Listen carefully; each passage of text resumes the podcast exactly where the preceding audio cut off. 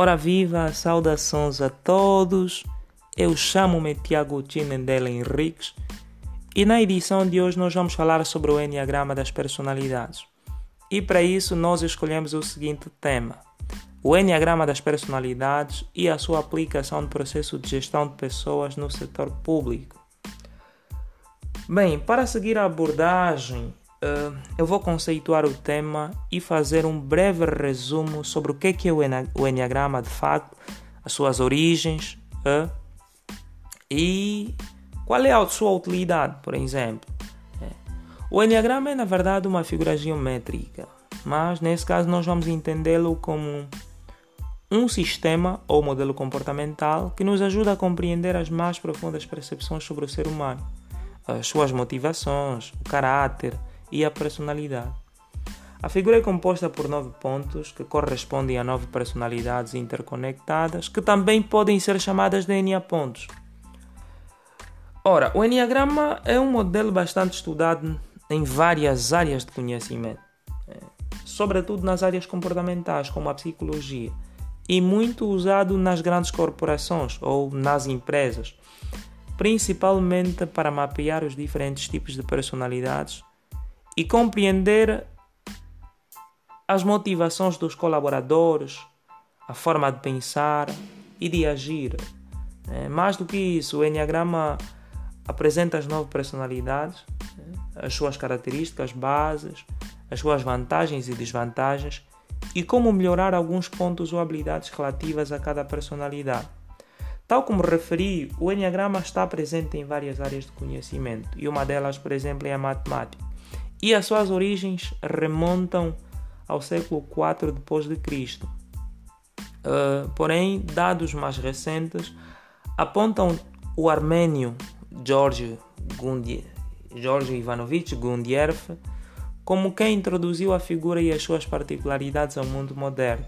Depois de Gundiev, já aqui na década de 70, o médico chileno Cláudio Naranjo aprofundou os estudos sobre o Enneagrama descobrindo novas características, ao ponto ou pelo menos mais próximo do que nós conhecemos hoje.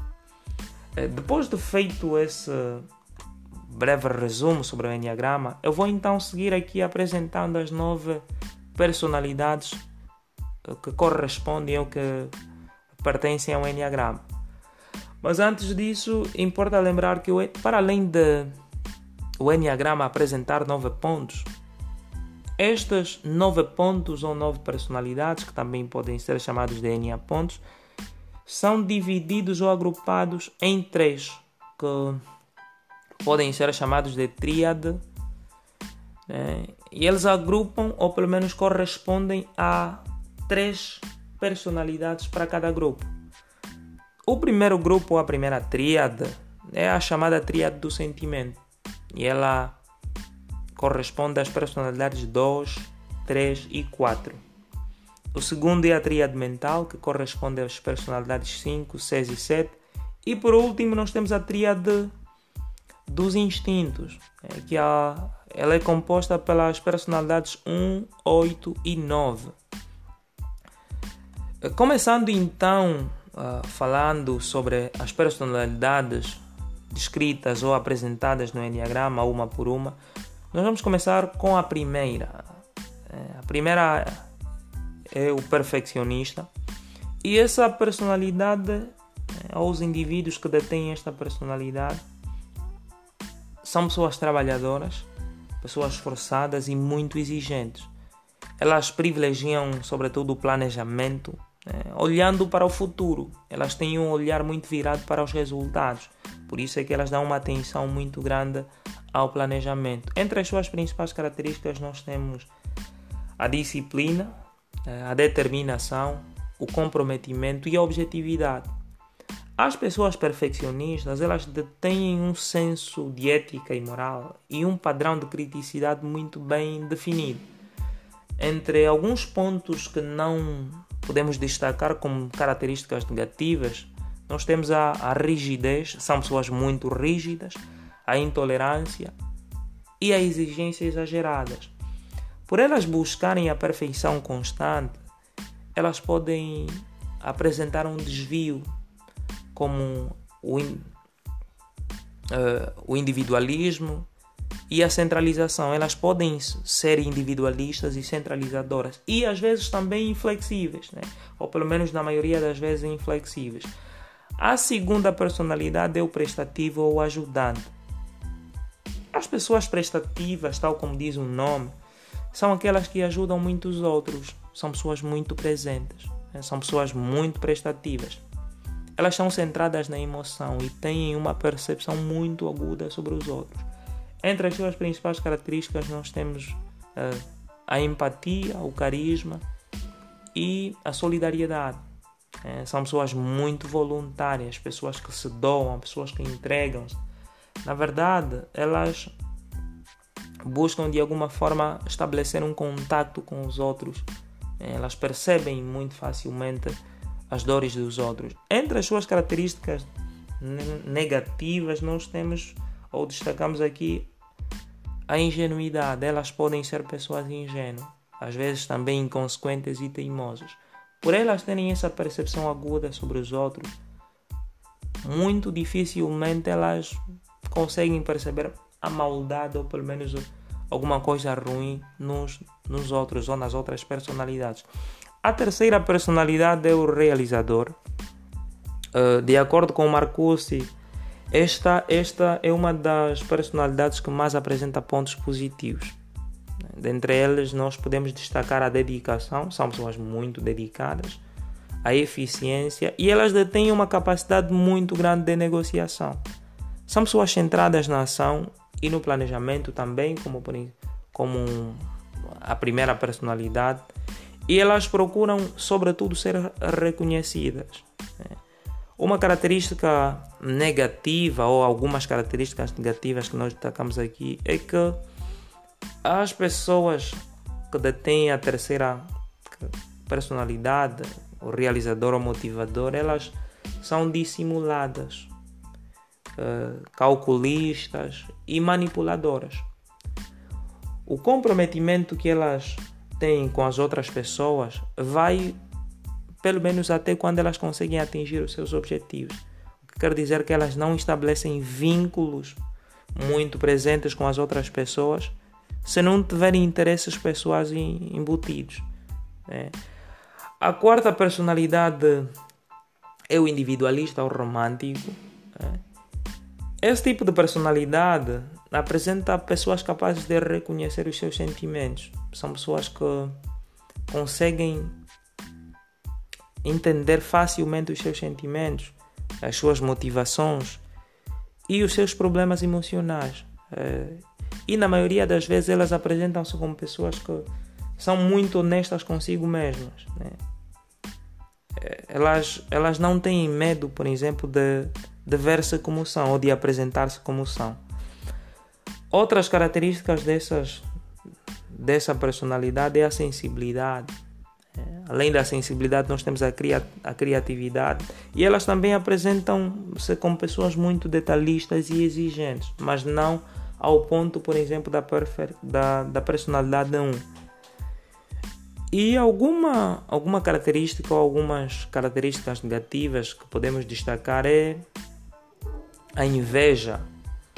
É, às vezes elas podem ser pessoas invejosas, sobretudo uh, pela atitude de insatisfação e autossingularidade.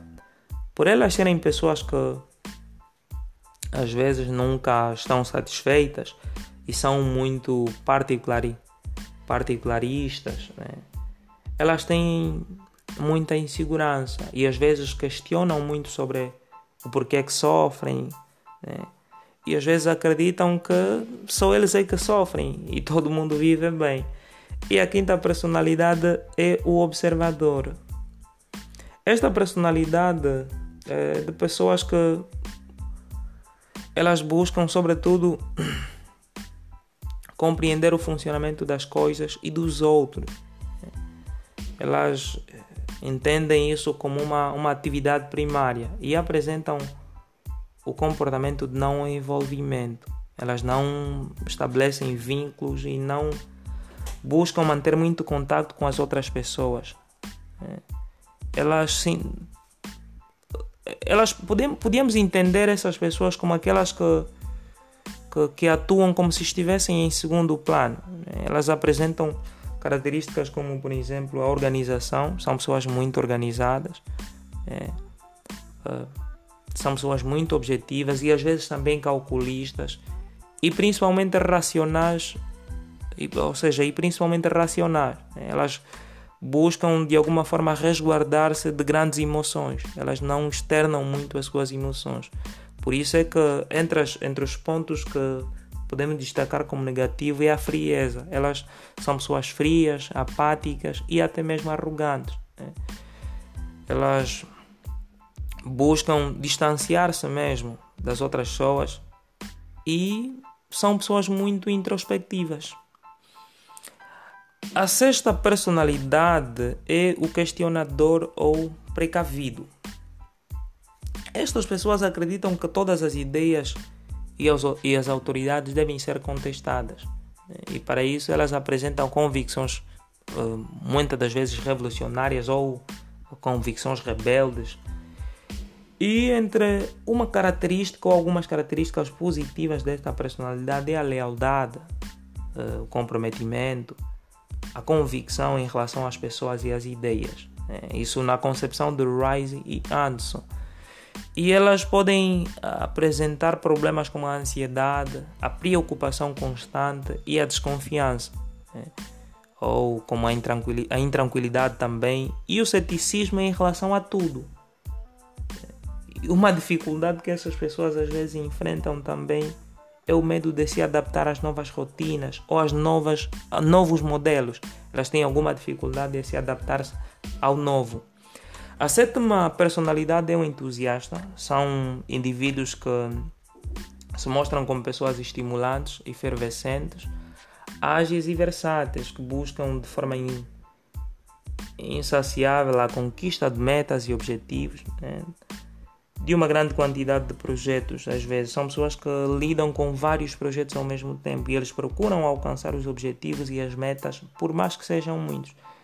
E por, por, pelo facto de elas buscarem atingir metas e objetivos de vários projetos ou várias, várias propostas ao mesmo tempo, elas apresentam características negativas como a insensibilidade. São pessoas muito exageradas, às vezes extrovertidas demais e têm problemas também com rotinas. A oitava personalidade é o confrontador.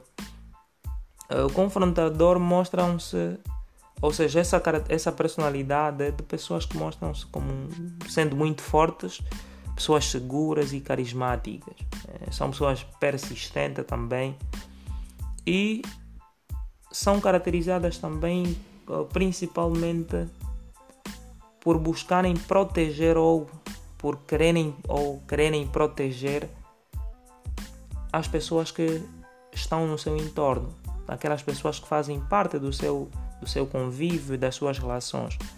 É, são indivíduos com personalidades que possuem uma relação direta com o sofrimento e os obstáculos emocionais. Entre as suas características negativas, nós podemos também destacar a insensibilidade, o autoritarismo, a intolerância, e por conta destas características negativas, elas às vezes acabam causando alguma intimidação às outras personalidades, é, é, sobretudo por buscarem a sua própria segurança. E por último, nós temos a, a personalidade 9, no caso, que é o pacificador.